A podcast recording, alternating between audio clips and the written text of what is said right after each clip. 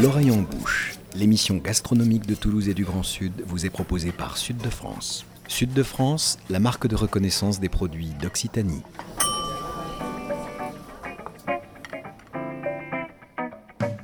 Bonjour et bienvenue dans l'oreille en bouche, l'émission gastronomique qui met Toulouse et le Grand Sud dans ses casseroles et dans vos oreilles.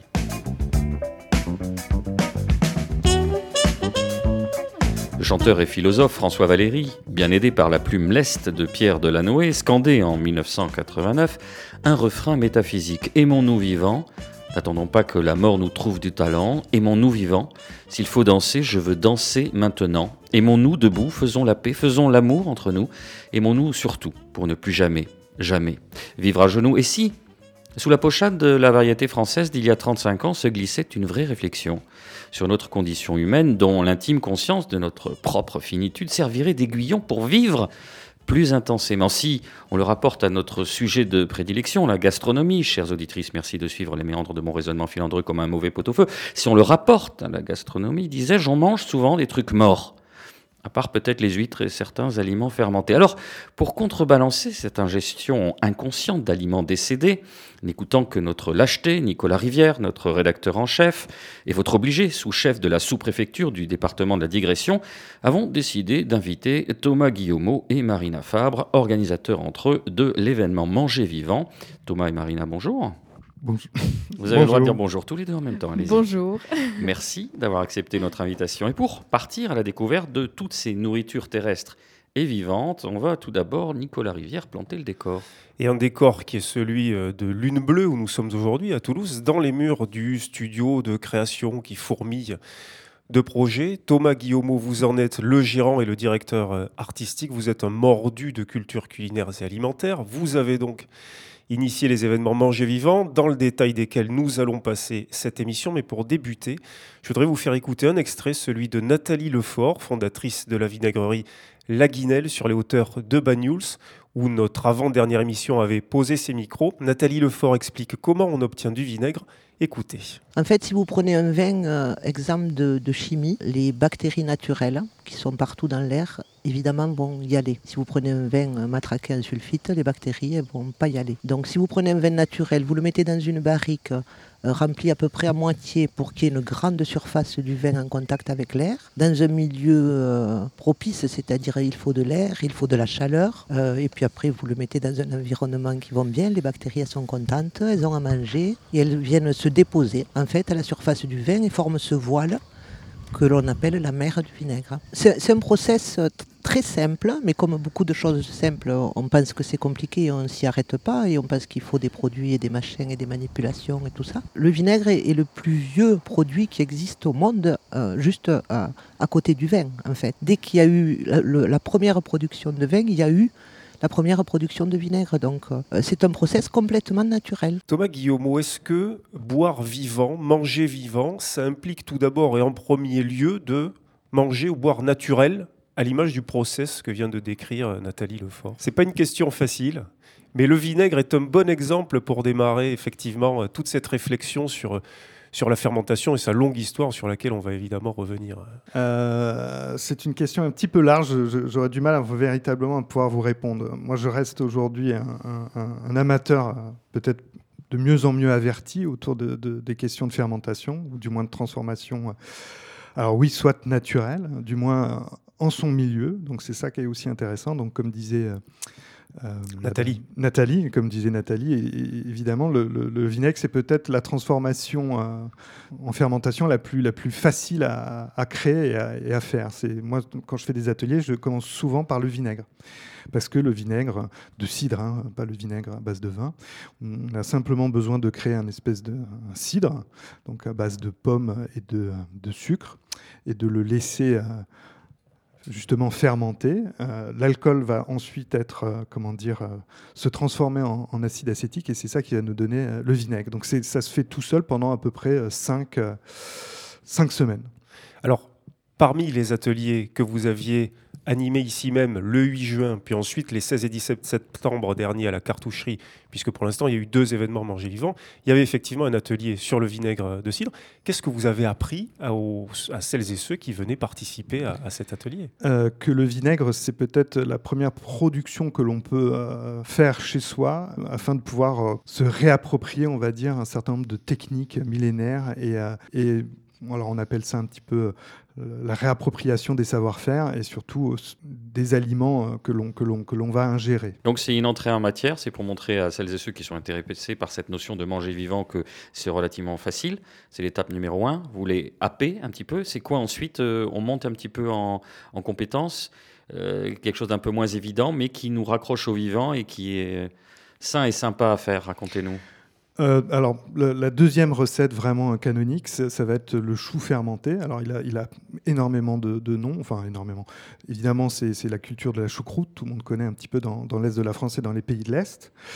Euh, technique, justement, qui, on pense, vient des Huns, euh, lorsqu'ils sont envahis, qui sont arrivés du moins jusqu'en Europe.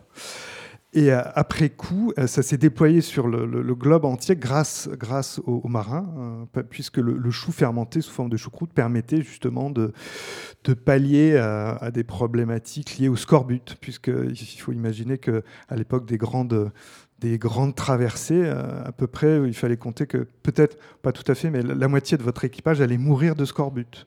Donc la choucroute a permis justement, avec son apport en vitamine C, justement, à ne pas, à ne pas faire euh, mourir euh, tout, tout, votre équipage. Alors on est du côté de, de l'Est, du chou fermenté, celui qu'on connaît aussi qui est à la mode, c'est le chou fermenté coréen.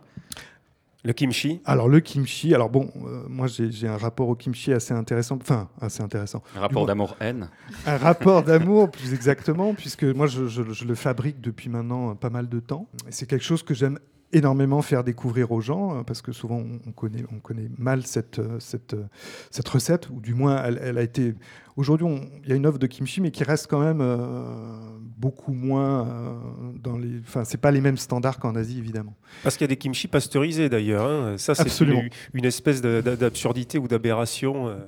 Voilà, bon, alors le, que ce soit de la choucroute ou, du kimchi ou du curtido en Amérique latine, tout ça, ce sont des produits justement qui sont issus d'une lactofermentation. Donc c'est pas tout à fait la même que, que la fermentation aérobie et on y viendra d'ailleurs tout à l'heure en, écoutant Mathieu Castan, le fondateur euh, de, de Manjarview. De Manjarview, que, je, que tout à fait, qui est tout à fait euh, passionnant. Euh, je ne sais plus où j'en étais. On va vous remettre sur le chemin, Thomas, ne vous inquiétez pas. Au-delà du vinaigre, il y avait aussi toute une série d'aliments fermentés que vous aviez proposés, non seulement à la dégustation, mais à la découverte lors des, des ateliers.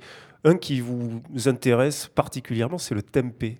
Qu'est-ce que c'est le tempeh, Thomas Guillaumeau alors le tempeh, c'est euh, un produit très intéressant qui nous vient de Singapour. C'est euh, une légumineuse, donc c'est du soja, euh, qui est cuit et qui va euh, être euh, enrubanné dans une feuille de bananier.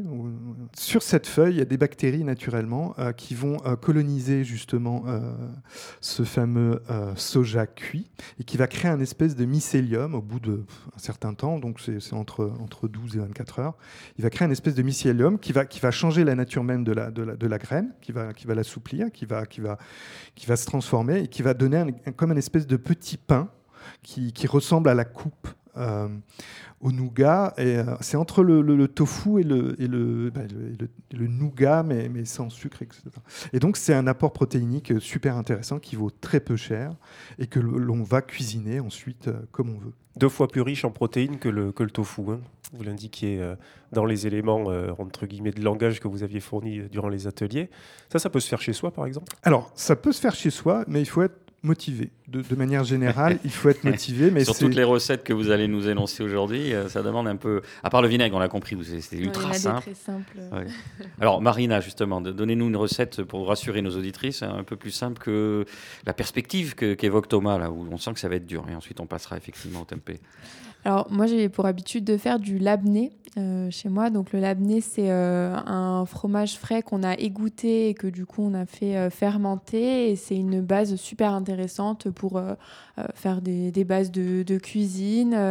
on peut l'assaisonner avec différentes épices, le tartiner. c'est quelque chose de très très simple à faire. On prend du coup un fromage blanc, ça peut être de brebis, chèvre ou même vache, qu'on fait égoutter dans une gaze sur une, sur une passoire on attend et euh, voilà, on peut après, on a quelque chose de beaucoup plus onctueux qu'on peut tartiner et assaisonner et c'est délicieux. Quel processus est à l'œuvre pour le rendre plus onctueux et délicieux Là, ça va être vraiment un processus d'égouttage, c'est-à-dire que l'eau va s'extraire euh, de la matière et après, on va avoir euh, cette fermentation qui va agir par le temps, une fermentation lactique. mais c'est vraiment, je dirais, l'égouttage qui le rend plus onctueux. Donc là, niveau 1, niveau 0, vinaigre, niveau 1. Euh, Thomas, vous alliez nous évoquer le, le tempé, parce qu'on disait tout à l'heure qu'il fallait être motivé. Euh, c'est quoi la motivation? Euh, la motivation, bah, c'est juste du temps. C'est savoir gérer un petit peu, un petit peu le temps.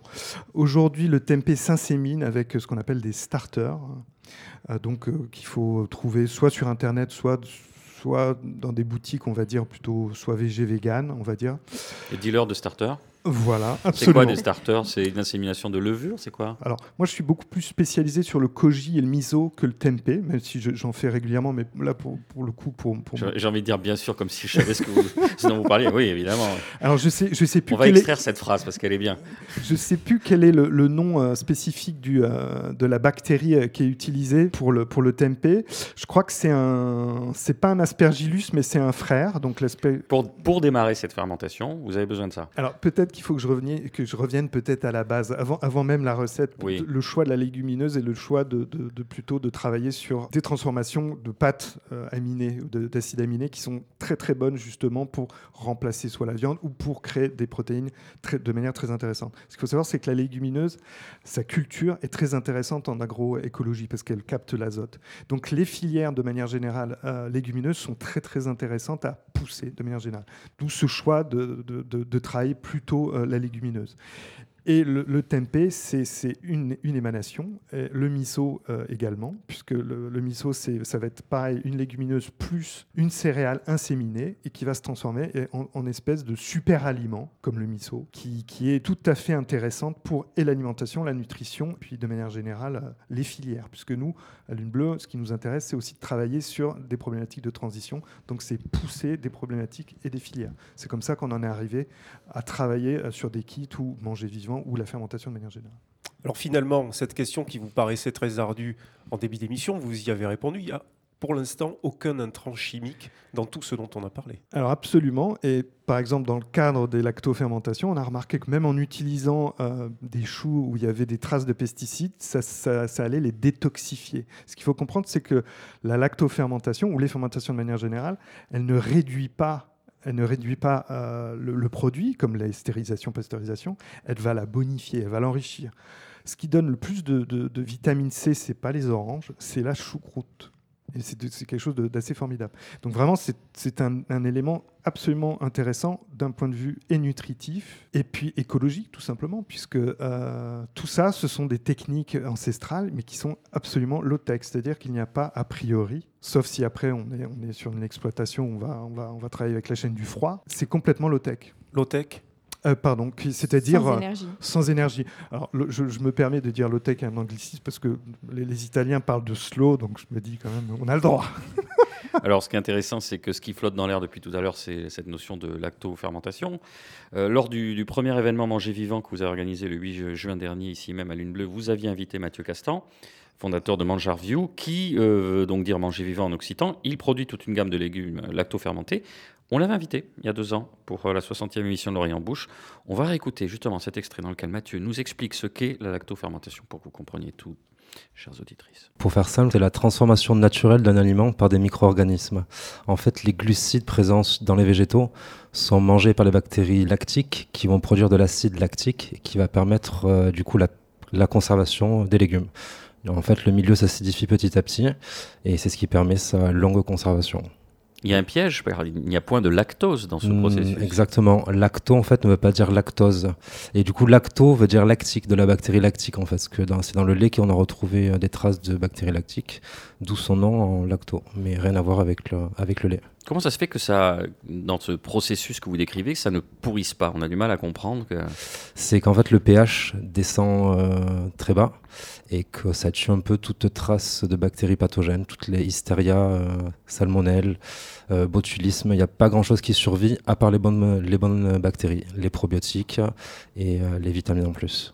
On connaît la lactofermentation sans la connaître. Typiquement, la choucroute, c'est de la lactofermentation. Exactement, la choucroute à la base, c'est euh, tout simplement un ajout de sel avec, euh, avec euh, le chou et un temps de fermentation du coup. Le temps de fermentation, ça dépend du coup des recettes. C'est entre 3, 6 semaines, voire 7 semaines selon les recettes. Et ensuite, comment se passe le, processus? Le processus est simple en fait. Moi, c'est je râpe du coup mes légumes, je les coupe, je rajoute une proportion de sel, je mets des aromates ou des épices, et ensuite j'enferme ça dans des jarres et euh, je me sers du propre jus des légumes que je fais dégorger par osmose avec le sel et du coup le rendu du jus ce qui m'aide à mettre mes, légumes dans un milieu euh, anaérobie. Ensuite je ferme ces jarres et après c'est la magie qui euh, qui se, qui, se, qui se fait toute seule en fait. C'est que le processus de fermentation, il n'y a pas grand chose à faire, il faut juste avoir de la, de la, patience et laisser faire les bactéries toutes seules. Nicolas Rivière. Vous avez employé le terme anaérobie. Est-ce que vous pouvez préciser la différence avec aérobie? Oui. Euh, par exemple, quand on fait euh, du coup anaérobie, c'est un milieu sans air et aérobie, c'est un milieu avec de l'air. Euh, moi, dans mes jarres, du coup, elles sont fermées hermétiquement. Il y a un barboteur qui permet de faire sortir le gaz carbonique, mais l'oxygène ne rentre pas.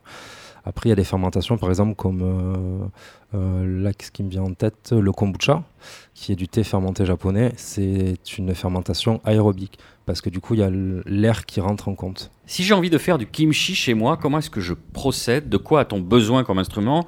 Comment on fait, Mathieu Castan? Euh, C'est assez simple. Il y a deux, trois éléments juste à prendre en, considération. déjà, des légumes forcément.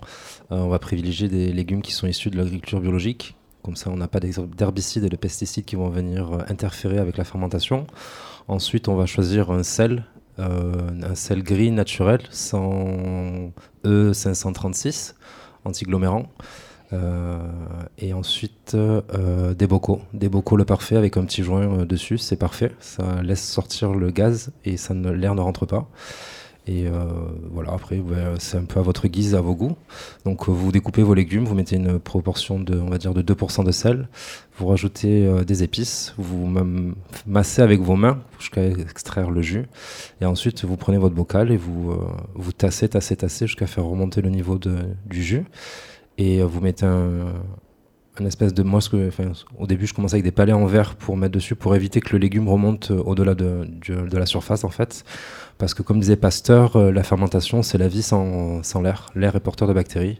Du coup, à partir du moment où il y a de l'oxygène, ça va oxyder les légumes et ça va amener les mauvaises bactéries. Thomas Guillaumeau, euh, la méthode pour faire du kimchi que vient de nous donner euh, Mathieu Castan, c'est celle que vous employez à la maison? Absolument. Absolument. alors, moi, le kimchi, je l'ai goûté dans une ambassade en Chine, parce que j'ai beaucoup, beaucoup travaillé en Asie. Donc, j'ai goûté peut-être des, recettes vraiment du, du cru. Initialement, euh, le, kimchi, c'est du gorugashu. Donc c'est euh, évidemment. Le gorugashu, la, la, base du kimchi, c'est ça va être ce fameux piment coréen concassé, sans grains, qui va être mélangé avec une espèce de gruau de riz qu'on va faire chauffer. Et dedans, on va mettre des, les, marqueurs aromatiques euh, les plus importants qui sont l'ail, le gingembre. Et après, ça peut être pas mal d'herbes. Et après, l'autre base, c'est le chou chinois, tout simplement, qu'on a fait, euh, qu'on a fait, comment dire, dégorger au moins 24 heures à 48 heures un petit peu avant, soit dans une solution, soit directement au, sel. Il y a plusieurs méthodes, en quelque sorte. Nicolas Rivière, vous souhaitez revenir en arrière euh, finalement sur le rôle et l'histoire de la fermentation dans ce que vous appelez la longue marche de l'alimentation. On reste dans des notions un peu chinoises, hein, évidemment. Ah oui, parce que l'histoire de la fermentation et de la lactofermentation, ça nous renvoie euh, à la cuisine d'avant le feu. La fermentation marquerait même, et nous l'avions dit euh, à ce micro, le point de rupture de l'alimentation spontanée de la préhistoire. L'alimentation spontanée, qu'est-ce que c'est? Vous ramassez une baie, vous cueillez un fruit euh, sur un arbre, vous le mangez tout de suite. Nutrition immédiate. Si vous commencez à ramasser un kilo de fruits et que vous vous dites, plutôt que de tout manger maintenant, on va en garder un petit peu pour plus tard, et pour les autres, il faut trouver un moyen de le conserver. Et là, nos aïeux du paléolithique, ils n'ont pas de congélateur, ni de machine à mettre sous vide. Donc ils enfouissent les aliments où ils peuvent, pour éviter d'ailleurs que d'autres prédateurs les subtilisent. Et quand ils reviennent, ça va fermenter, ça a une odeur un peu bizarre, mais c'est bon, et surtout ça rend pas malade. Donc euh, faire appel aux réactions fermentaires, c'est sans doute le premier moyen de conservation découvert par l'espèce humaine. Et lors de vos ateliers, vous insistiez là-dessus, Thomas Guillaumeau, c'est une manière de conservation résiliente aujourd'hui. Alors absolument, c'est la méthode euh, la, plus, la plus élémentaire. Voilà, donc c'est pour ça que euh, ici euh, nous, en parlons, puisque nous, notre but, je, le répète encore, mais c'est que les gens se, réapproprient ces, technologies, j'ai envie de dire, qui sont euh, à la base même de, notre, de notre adaptation. Allez, je vous propose qu'on fasse une petite pause dans les bloop bloop de la fermentation. On met nos bottes avec Éléonore et on se retrouve juste après ça.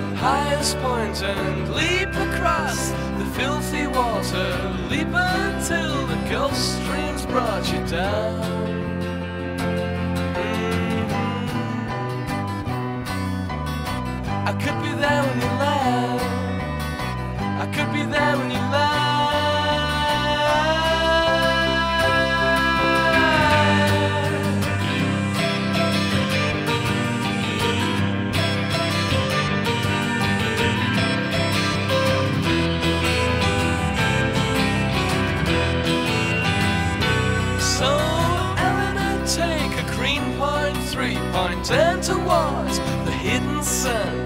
You know you are so elegant when you run. Oh, if you run, you can run to that statue with the dictionary. Climb to her fingernail and leap. Yeah, take an atmospheric leap and let the jet stream set you down.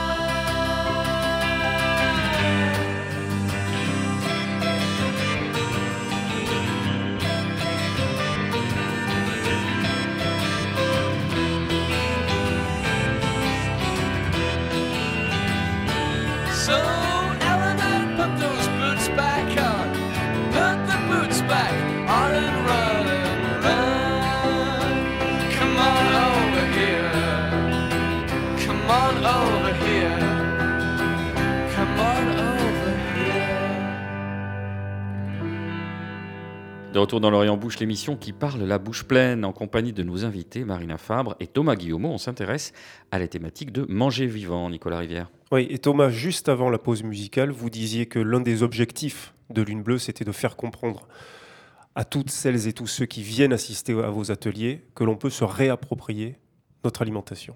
Voilà, c'est tout à fait le, le, la, mission et, et, la fonction de ces ateliers euh, que, nous, euh, que nous produisons. C'est tout à fait ça. Marina, parmi ces ateliers, est-ce que vous avez en mémoire quelques-uns d'entre eux qui pourraient éclairer nos auditrices et nos auditeurs sur la façon très concrète dont on se réapproprie euh, notre alimentation? Oui, bien sûr. Euh, donc, dans le cadre de ces, enfin, dans ces deux éditions, on a essayé de proposer une programmation assez riche. Euh, donc avec euh, des ateliers qui sont euh, aussi bien adressés à un public scolaire. Donc là, sur des ateliers, on va faire du pain, on va faire des, confitures, on va apprendre à valoriser tous les ingrédients qui qu'on aurait l'habitude de mettre à la poubelle, notamment avec la préparation de, de confitures, mais aussi des ateliers fromage. Donc là, c'est un peu plus technique. des ateliers qui ont été animés par la Vache dans les Vignes et la laiterie toulousaine, qui sont des super fromagers affineurs de l'agglomération toulousaine donc comment on ensemence euh, ce lait cru, euh, comment on l'emprésure, donc avec la présure qui est un coagulant euh, d'origine animale. Il y a eu également un atelier animé par les alchimistes, donc un atelier compostage où on apprenait à faire des bombes à graines, où on pouvait aussi se procurer du compost. On avait également euh, l'atelier animé par Thomas, où on avait tout un parcours initiatique autour des différentes préparations fermentées, du plus simple, comme on l'a dit, le vinaigre, au euh, plus complexe, comme le koji euh, ou le miso. On fait toujours, bien sûr, énormément goûter. Euh, on avait aussi un dispositif sonore où on pouvait écouter euh, le son du kéfir. Donc on arrivait dans une salle obscure et on entendait euh, le son de ce jus fermenté très intéressant avec différentes intensités selon le, le fruit qui est fermenté. Euh, et puis bien sûr euh, beaucoup de dégustations et donc un menu fermenté euh, pour l'occasion et des grandes tablées pour partager et parler de ce sujet qui est très riche et passionnant. Marina Fabre, comment on fait une bombe à graines Alors, comment on fait une bombe à graines? Il faudrait demander, euh, je ne suis pas experte sur Non, mais le comme vous avez mais nommé je ça, moi j'aime bien noter les mais trucs oui, euh, mais tout à fait. Euh, les alchimistes seront beaucoup plus, euh, beaucoup plus expérimentés Ça pour répondre on- sur on- ce on- sujet. On donne rendez-vous au troisième événement que vous organisez. Exactement, voilà, tout à fait. Mais c'est à base d'argile, voilà, et on constitue une boule, une boule avec plein de graines qu'on peut ensuite planter et enrichir nos sols euh, grâce à ces graines. Nicolas Rivière, vous souhaitiez faire un, un focus où on a évoqué, juste en, en revenant après la musique, euh, finalement les aliments très transformés. Euh, on est vraiment à l'opposé de ce manger vivant. Il y a ce qu'on appelle aussi les fake foods. Est-ce que vous pouvez faire un, un parallèle et un, un petit point d'étape Ben, c'est le, c'est le contrepoint, c'est le miroir totalement inversé d'une nourriture vivante euh, et naturelle. Les aliments ultra transformés, les fake foods, donc les faux aliments. Et là, je m'appuie sur les travaux d'un chercheur euh, de l'INRAE, Anthony Fardet, qui travaille notamment euh, sur le lien entre transformation des aliments et impact euh, sur la santé. Donc, qu'est-ce qu'on appelle aliments ultra transformés Ce sont des aliments industriels dont on a modifié artificiellement les propriétés sensorielles, soit par ajout de produits de synthèse, soit par cracking alimentaire, qui est une méthode euh, qui consiste à déconstruire les aliments en unités constitutives et ensuite à les recombiner dans toute une série euh, de plats préparés. Donc parmi les éléments issus du cracking, vous avez le sirop de glucose, le sucre inverti qui est très utilisé dans la pâtisserie parce que ça permet euh, d'améliorer la texture des pâtes. Vous avez aussi les maltodextrines, la polydextrose, les graisses hydrogénées, puis toute la batterie des colorants, édulcorants, exhausteurs de goût. Une devinette, combien on utilise de colorants artificiels et d'arômes artificiels en France, à votre avis? Beaucoup. J'avais un petit carnet qui recensait tous les E quelque chose. Il faisait au moins 80 pages. Ouais, il y en a 2800. Oh, c'est 2800 arômes Mm. artificiels utilisés en France. Donc tout cela se retrouve évidemment beaucoup dans la malbouffe, mais aussi énormément, et c'est là que ça devient intéressant, dans les produits véganes qui singent la nourriture carnée ou laitière, parce qu'évidemment, si vous voulez faire des knackis avec euh, des noix de cajou, il va falloir utiliser euh, la méthode du cracking. Aussi, on en retrouve dans le sans gluten, la nourriture allégée ou enrichie, et surtout dans la, ni- dans la nourriture pour bébé, ce qui est une manière de fabriquer le consommateur euh, de demain. L'objectif de cette artificialisation, c'est de stimuler de façon excessive notre sensorialité pour nous faire consommer des produits plus que de raison. Or, le problème, c'est que ça a des conséquences néfastes sur la santé, donc surpoids, obésité, maladies cardiovasculaires, diabète de type 2, hypertension. Je ne sais pas pourquoi vous indiquez votre embonpoint, Boris Georgelin. Moi, je Ces sais. aliments transformés représentent, ultra transformés, représentent 50% de l'offre en grande et moyenne surface et 67% de tous les produits étiquetés et emballés en France. Les Français consomment chaque jour 40% de calories issues de l'alimentation ultra transformée, ce qui est beaucoup trop. Et puis, au-delà des risques immédiats pour la santé, eh bien, tout cela euh, a évidemment des conséquences euh, sur la planète, hein, avec euh, pollution plastique, déforestation, perte de biodiversité, disparition des filières, etc. Donc, vous vous souvenez de cette phrase du chef Bruno Verju dans son ouvrage L'art de nourrir, qui disait La façon dont on se nourrit décide du monde dans lequel on vit. Et c'est vrai qu'à la lumière de ces données, on comprend beaucoup mieux cette phrase. Et en contrepoint, très récemment, le chef euh, Thierry Marx a dit il faudrait euh, taxer les aliments euh, très transformés, à l'instar de ce qu'on a fait à l'époque avec le tabac. Donc voilà, l'alerte est émise. Une réaction peut-être, Marina, Thomas? Oui, peut-être. euh, donc, euh, en grande et moyenne surface, on, on trouve de ces produits ultra transformés. Euh, malheureusement aussi du, côté de la restauration commerciale ou même de la restauration collective, il y a, un, gros chemin à faire de ce côté-là pour essayer de mettre tous ces produits à la poubelle, ne plus les utiliser. On connaît des restaurateurs qui sont exemplaires sur, sur le sujet. hein. Ça, ça existe bien sûr, mais je pense qu'il il- c'est très bien d'en parler et, euh, et c'est un sujet, euh, voilà, il faut vraiment les, mettre de côté, euh, tous ces aliments ultra transformés. Mm. Parce que mm, on oppose évidemment cela, et c'est notre rôle, mais moi je me fais la mouche du coche. Euh, dans cette vie moderne, euh, on le dit euh, à longueur d'émission depuis, depuis 4 ou 5 ans, les gens vont vers la facilité. Est-ce que quelque part, cette inclination, cette invitation, tous ces événements autour de manger vivant qui sont très nobles, c'est aussi un retour à prendre le temps, vous l'avez dit, il y a le temps pris par la fermentation, il y a euh, voilà, euh, plus, plus la complexité va augmenter, plus en plus il va falloir avoir un petit peu de technicité. Et c'est pas, c'est un peu à rebours. On, on- vous employez tout à l'heure le, enfin, le, le terme italien de la slow food, etc. Mais de cette société qui va de plus en plus vite et qui s'emballe. Donc il faut quand même avoir le luxe de récupérer du temps. Thomas Guillaume. Alors non, puisque ce sont, euh, excusez-moi Ils vont l'expression, travailler tout seuls, les ce, aliments. ce sont les pauvres qui ont tout à nous apprendre, justement, puisque eux, ils sont encore, enfin encore, ce sont eux qui, sont obligés de, beaucoup plus euh, travailler que, nous. Nous, on, est dans des sociétés de, facilité. D'ailleurs, euh, vous vous rappelez ce que disait Dumbledore, il faut choisir entre le bien et la facilité. Ils n'ont pas le mal. Le mal est en nous. C'est ça toute la question et l'écologie du désir. Nous, pour information, euh, donc moi je viens de cette économie du désir, puisque je travaille dans la communication, je fais du design, donc je suis là pour vous simplifier la vie ou pour euh, que vous imprimiez un message. Donc je connais un petit peu, on va dire, toutes ces choses-là. Donc l'idée, c'est plutôt de le mettre à profit, à, rebours. Aujourd'hui, nous devons euh, faire un effort pour aller vers euh, ce qu'on appelle euh, une certaine sobriété, ce qui, ce qui, ce qui va à l'encontre même de nos biais cognitifs les plus, les plus simples, hein, d'humains, où on va chercher la facilité à se reproduire, le pouvoir, et, etc. Donc, donc il faut faire un travail sur soi au final. Et donc travailler sur soi, ça, ça- ça nécessite de faire des choix. Au lieu de peut-être de passer, euh, de passer une heure devant une série, ben, on va faire de la fermentation. Oui, mais on peut pas claquer des doigts et redonner le goût de l'effort à tout le monde. Et en plus, on va être paraître pour des moralistes. euh, Absolument. Alors, et donc là, il faut, il faut, il faut, je pense, faire confiance euh, à l'esprit du temps, cet esprit qui nous, qui nous, qui nous, qui nous montre un, un horizon pas spécialement, comment dire, euh, rayonnant. Donc, de toute façon, nous allons nous remettre au travail. C'est la- c'est comme la question de l'effondrement. Les gens, euh, les gens s'adaptent très très bien, mais s'il n'y a pas d'effondrement, les gens ne bougeront pas. Ils ne bougent que quand les choses se sont effondrées. Il faut faire aussi confiance à l'esprit humain, qui, qui sait très bien s'adapter. Alors l'effondrement arrive, hein, je vous rassure, il n'y a pas de problème. Absolument.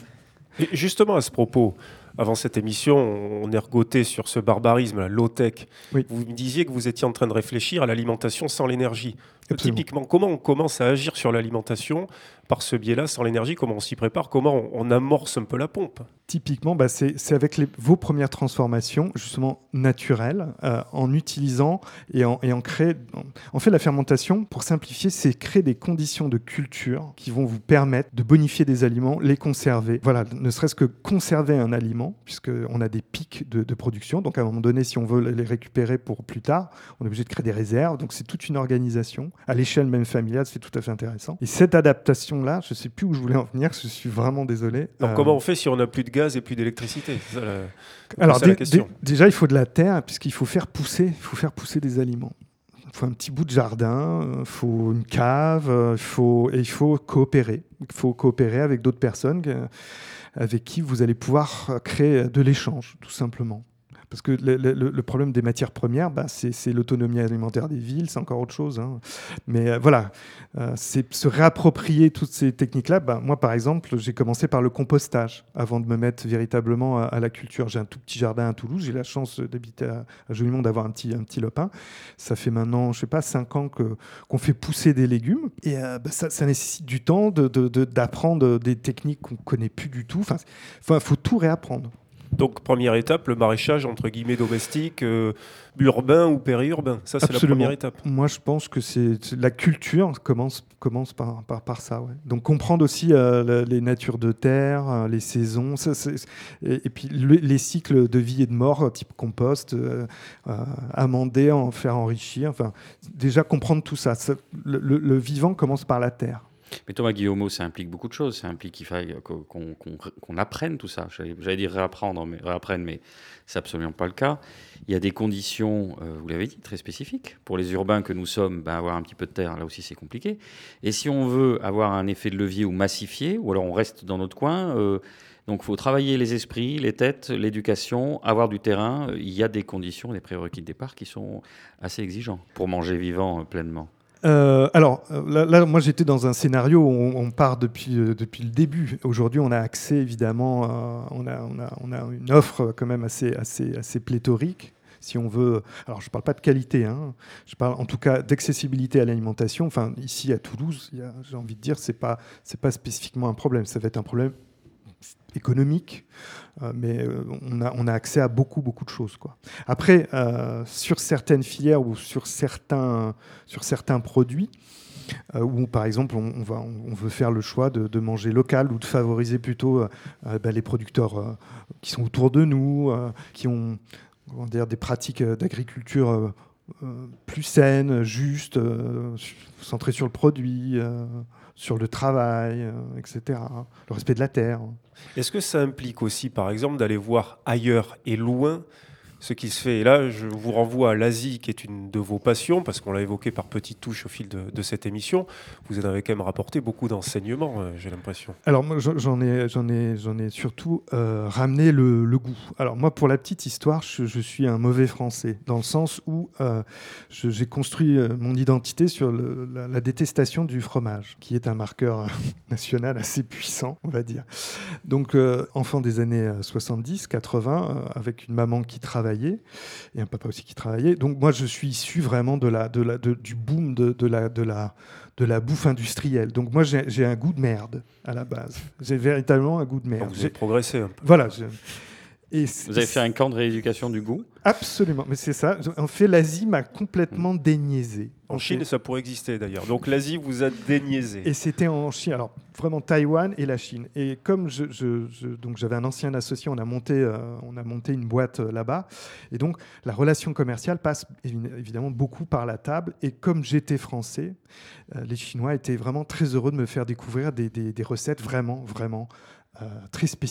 Et, euh, donc, Il y avait euh, une présomption, une présomption de- d'excellence du fait que vous étiez français. pas obligatoirement d'excellence, mais en tout cas, j'étais pas américain, donc ça, c'était déjà une bonne chose. Et qu'a priori, j'avais un palais quand même un tout petit peu plus, un peu plus délicat euh, que- que- qu'un mangeur de pizza. On va dire ça comme Alors ça. que vous vous vraiment du caprice des dieux euh, sur une base régulière. Ah Alors non, même non, pas. vous n'aimez pas le fromage. Alors pardon. que moi, justement, justement, j'étais, j'étais plutôt comme, euh, comme, euh, comme. euh, Et donc, ils m'ont fait manger des choses assez incroyables, puisque là-bas, il y a, c'est, difficile de refuser. On peut pas refuser un mets, etc.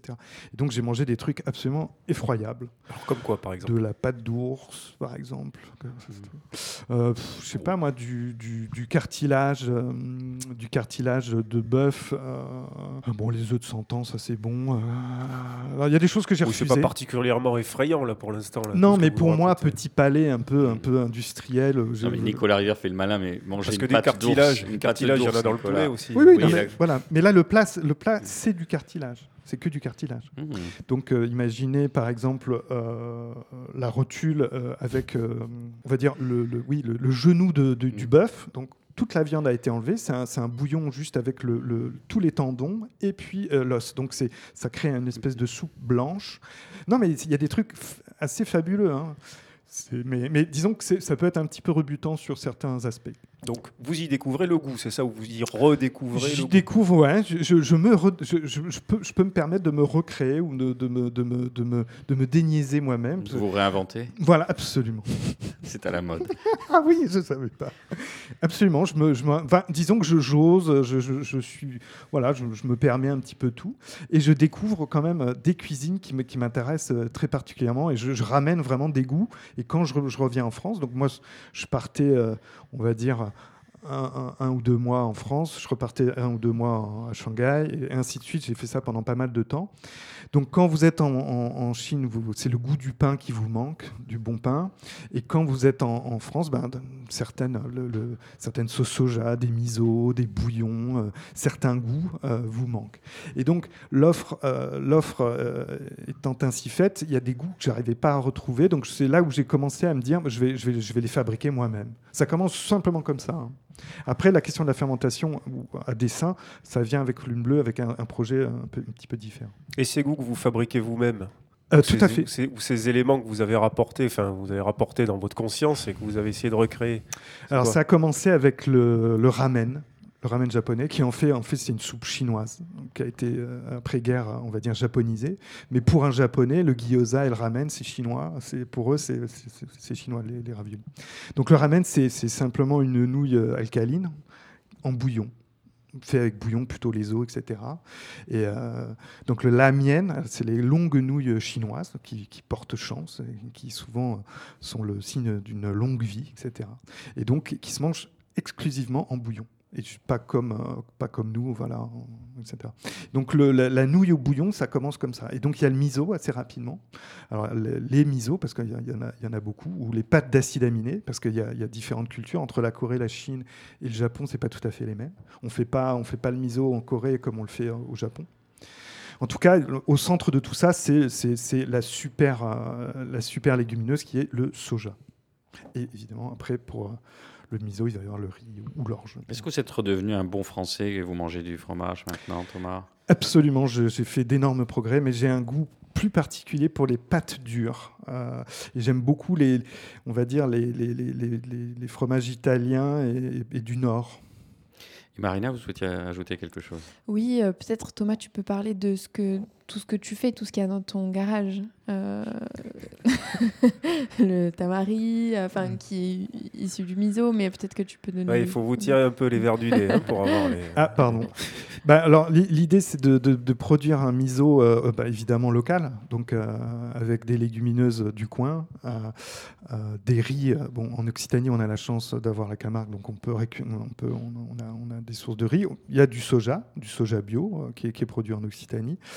Euh, après, ben, l'intérêt, c'est que le, miso, c'est une légumineuse plus une céréale inséminée. Donc, euh, évidemment, euh, l'idée, c'est d'e- d'essayer de travailler avec d'autres types de légumineuses. Donc là, le, prochain que je me suis donné à, travailler, c'est le févrole, à la févrole, pardon. Parce que là, j'ai un ami qui, justement, qui est producteur. Enfin, qui est producteur, qui est, qui est- qui est paysan. Et qui, qui Févrole, travaille. c'est La févrole, c'est une, c'est une légumineuse. C'est c'est souvent une culture qu'on va, qu'on va faire pour amender son propre sol. C'est c'est un engrais vert. Tu as aussi testé un miso de pois cassé, euh, Pois pois lentilles, pois chiches, chiches. c'est assez classique. mais tu obtiens des textures différentes à chaque fois. euh. alors, euh, plus ou Par moins. exemple, sur le pois chiche, tu as quelque chose de plus aqueux. euh. Tout à fait. Alors moi, je caresse le, le- le- rêve de, de- de- de peut-être développer une, une activité autour de, de la transformation à travers Lune Bleue, puisque Lune Bleue, c'est un, c'est un espèce de studio un peu, un peu fou, de, de- où on, est- on a aussi envie d'en- de, de se mettre tous en transition. Par exemple, on a un ami qui est photographe, réalisateur, bah, il, il se met au maraîchage. Très clairement. Donc, il est parti vivre en, en Ariège. Il continue à faire de- des photos pour nous, mais là, ça y est, il, il y va. Donc, on est tous un peu sur des, des espèces de, Et très entrepreneur aussi. On Voilà, on, a- on, a- euh, on aime bien fabriquer des, des- des choses, donc voilà. Oui, tout, voilà. Allez, je vous propose une deuxième pause musicale de Lorient Bouche. Que ne ferions-nous pas pour un peu d'amour au West Coast? Je vous le demande.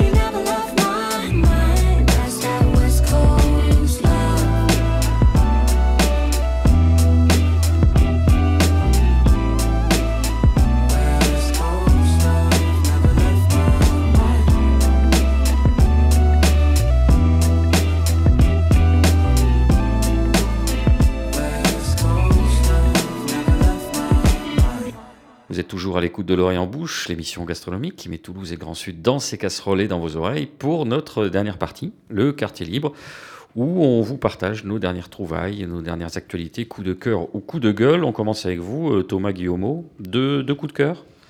Alors absolument. Alors euh, le livre, moi, qui m'a qui m'a qui m'a transporté, euh, c'est Ni cru ni cuit de Marie-Claire Frédéric, qui est un superbe bouquin justement qui va qui va retracer toute l'histoire de la fermentation. Euh, donc pour la petite histoire, c'est une ancienne euh, hi- historienne de l'art, donc euh, c'est tout à fait intéressant. Elle a évidemment un, un regard absolument passionnant. Ça, c'est le premier coup de cœur. Et son pendant, on va dire, d'Amérique du Nord, c'est Sandor Elix Katz, qui lui a, créé un bouquin qui s'appelle Fermentation, qui est, qui est un- voilà, c'est deux très bons bouquins pour, pour rentrer dans le monde de la C'est fermentation. l'Ancien Testament et le Nouveau Testament. À peu près. On parle de Japon aussi encore avec vous? Oui, la trinité japonaise dont vous nous parliez Voilà. pendant, la, pendant la pause musicale. Oui, pardon. Donc, bah, moi, l'idée en tant que. Alors, pour la petite, pour la petite blague, euh, aujourd'hui, je parle de cuisineur, donc qui est la contraction entre designer et cuisinier. Donc, moi, non, non. j'aimerais bien euh, amener ce goût de, l'ailleurs, mais le faire évidemment avec des produits locaux et ici même. Donc, il y a un produit en particulier qui est, compliqué à faire, c'est euh, l'huile de sésame grillée. C'est qui est une, des bases pour faire euh, beaucoup de sauces ponzu, enfin japonaise ou chinoise aussi et coréenne. Et, euh, j'ai- développé une, recette justement qui, fait beaucoup penser à base d'huile neutre et d'ail. Et un ail qui va être euh, bah, grillé. Et donc ça, va, développer un, un goût qui, ressemble d'une certaine manière à, l'huile de sésame grillée. J'ai remplacé l'huile de, riz, même si je peux en faire, euh, pas l'huile de riz, pardon, le, vinaigre de riz par ma propre euh, production de vinaigre de, cidre. Et, et je fais aujourd'hui euh, mon shoyu. Le shoyu Le- la sauce soja, voilà. C'est c'est la sauce fermentée la plus répandue sur Oui, le, le sur le shoyu, globe. évidemment. Oui, La sauce soja, pardon, shoyu. Ouais. Excusez-moi. avec- Et Béotien avec leur soja. Marina Fabre, de votre côté moi, en début d'émission, j'ai parlé du labné, donc une recette très simple avec euh, labné. Euh, vous mettez dans un, dans un bol une assiette. Vous pouvez euh, mettre des figues fraîches, c'est encore ou rôti, c'est encore la saison. Euh, huile d'olive, des pistaches concassées, du sumac et ça fait un, un petit repas très, euh, très sympa. On est pas mal. Alors de mon côté, je vous propose, euh, Nicolas, un droit de suite. Vous vous souvenez de Ghislain Durand? Un artisan moutardier auquel on avait consacré une émission en février dernier. Vous serez heureuse d'apprendre, chères auditrices, que les affaires marchent bien pour lui. C'est un moutardier qui est situé à Castelnaudary. On apprend sur le site d'information économique Tous l'écho que la pénurie inattendue de graines canadiennes cette année, conséquence du dôme de chaleur qui a frappé le pays en 2021, l'a favorisé. Je le cite, je me retrouve aujourd'hui l'un des rares fabricants français de moutarde encore en mesure de fournir. D'ailleurs, je ne pensais pas atteindre ce seuil de production avant 5 ans d'activité. On rappelle en effet que 80% de la moutarde dite de Dijon, appellation non protégée, vient du Canada et que la sienne, haut de gamme, est fabriquée avec des ingrédients 100% occitans. Les graines sont cultivées à Narbonne, le vinaigre vient de Coursan et le sel de Gruissant. Et si Ghislain Durand parvient toujours à répondre à la demande, nous dit l'article, c'est parce qu'il a pris soin de se constituer plus d'un an et demi de stock de graines depuis le lancement de son entreprise. Et l'article conclut enfin sur une suggestion intéressante. Il y a matière à relancer la filière moutarde en Occitanie. Il faudrait pour cela que les agriculteurs soient incités par les chambres d'agriculture et la région à cultiver cette plante qui s'adapte facilement à de nombreux terroirs. Aujourd'hui, si ce n'est pas le cas, c'est uniquement parce que la moutarde n'est pas subventionnée par l'Europe. Et si vous vous souvenez bien, Nicolas, c'est une suggestion qu'il avait déjà évoquée lors de notre 86e émission que je vous invite évidemment à découvrir ou à redécouvrir. On a le gosier un peu sec, hein, comme souvent en fin d'émission, alors euh, on aura tout bu finalement, Nicolas. Oui, c'est un conseil de lecture avec euh, la parution aux éditions Actes Sud du dernier ouvrage du journaliste et écrivain Sébastien Lapac, très fin et délicat amateur de vin, auteur en la matière de Chez Marcel Lapierre, Théorie de la bulle carrée sur le vigneron champenois Anselme Sélos ou encore Le Petit Lapac des vins de copains et qui revient donc avec On aura tout bu, recueil d'articles parus dans le Figaro, la revue du vin de France et le monde diplomatique, tout cela sorti de quelques textes inédits. Au total, 300 pages d'une promenade buissonnière érudite et poétique à travers les vignobles du monde. Cela aurait pu s'appeler Mes aventures sur les routes du vin si Kermit Lynch n'avait pas déjà pris le titre On aura tout bu, donc aux éditions euh, Actes Sud. Et puis vous indiquez également l'ouverture à Toulouse de l'épicerie italienne Macaroni, fondée de main de maître par Olivier Gaudry, qui auparavant officiait sur les marchés de plein vent de la place du Puy et de la place du Salin.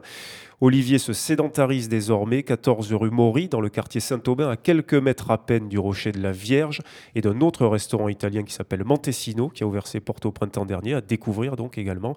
Macaroni, donc, euh, 14 rue Maury, avec euh, la traditionnelle proposition d'Olivier Gaudry, pâtes fraîches, sauces diverses, polpette, minestrone remarquable lorsque c'est la saison, charcuterie de très très haut niveau, la mortadelle est un modèle du genre, fromage, vin et tutti quanti, les horaires mardi, samedi 9h30, 13h30, 16h, 19h30 et le dimanche 8h30, 13h30.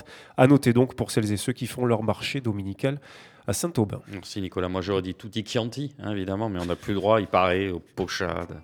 Merci à tous les trois. L'oreille en bouche, c'est fini pour aujourd'hui. Je vous remercie à vous, chères auditrices, de nous avoir suivis. Cette émission est coproduite et diffusée par l'homme qui a vu l'homme qui a vu l'ours, Radio Radio, Radio Plus et Radio Terre. Vous pouvez nous retrouver sur notre page Facebook, nous réécouter sur radio-radio-toulouse.net et toutes les plateformes de streaming. Je termine sur ce bon mot de Groucho Marx. Ce monde serait meilleur pour les enfants si c'était les parents qui étaient obligés de manger les épinards. On vous retrouve dans 15 jours avec une joie non feinte.